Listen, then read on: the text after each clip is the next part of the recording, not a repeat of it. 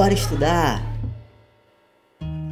No programa de hoje, autoavaliação. Diz aí pessoal, meu nome é Marco Saliba, eu sou professor e hoje nós vamos conversar um pouco sobre autoavaliação. Avaliação é uma palavra que dá um pouco de medo, né? Sempre nós somos avaliados pelo outro, né? E isso causa angústia, causa ansiedade, causa medo até em algumas pessoas. Só que existe uma questão da avaliação que ela é deixada um pouco de lado e que a gente precisa sempre estar tá resgatando. Não há evolução sem avaliação e correção. Não há. Para você melhorar em qualquer sentido, você precisa se avaliar. Acontece que a avaliação, na escola principalmente, está sempre depositada no outro. Mas a gente pode inverter um pouco isso. Na verdade, o importante da avaliação é você ter um retorno sobre o seu trabalho. Então você não precisa necessariamente esperar que o educador ou a escola ou qualquer outra pessoa o avalie. Você pode fazer uma autoavaliação. Isso é muito importante porque vai até ajudá-lo a melhorar além do que aquele que está de fora observando vai esperar. Olha, é simples, ó. Qual é o princípio da avaliação?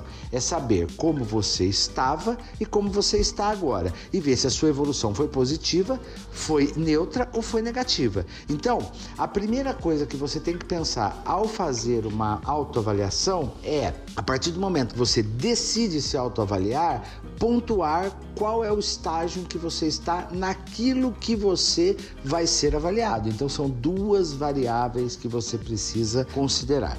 Primeiro, o que você quer avaliar em você, tá? Então, por exemplo, você tem que ter objetividade. Tipo assim, eu quero avaliar como está o meu desempenho em matemática.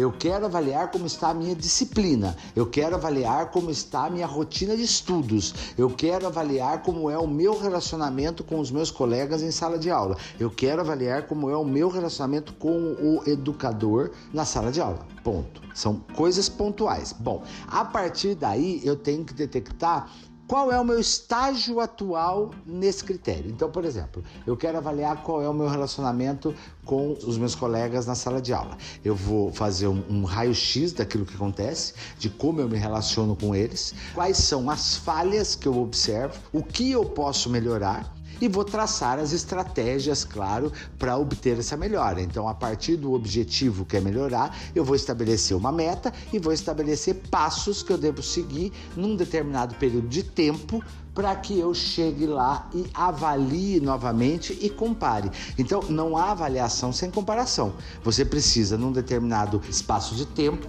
comparar a evolução do dia que você resolveu se autoavaliar até o dia que você faz a avaliação final.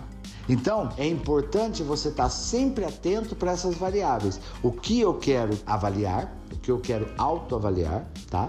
detectar os pontos falhos, traçar as metas que eu quero atingir em quanto tempo e depois desse tempo voltar-se de novo a si e rever tudo aquilo que você já tinha pensado, rever os pontos que você já tinha avaliado. A autoavaliação é um instrumento muito interessante de crescimento.